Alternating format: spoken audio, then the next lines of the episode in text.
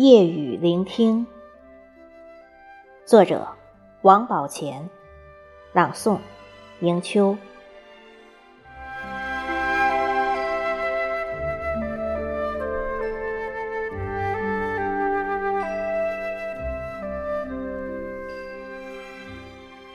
窗外没有月光，风雨交加的晚上，感觉被元宵节遗忘。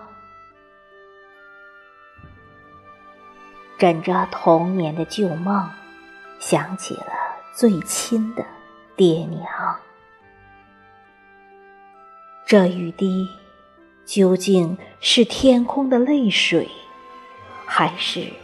夜幕星河的悲伤，听到的只有急促的雨步，梦也被淋湿在他乡。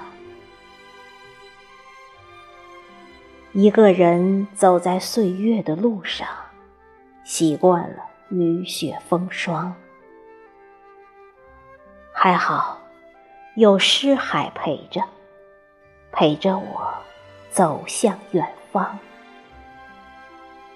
远方因为有梦，梦里你可爱的像孩子一样。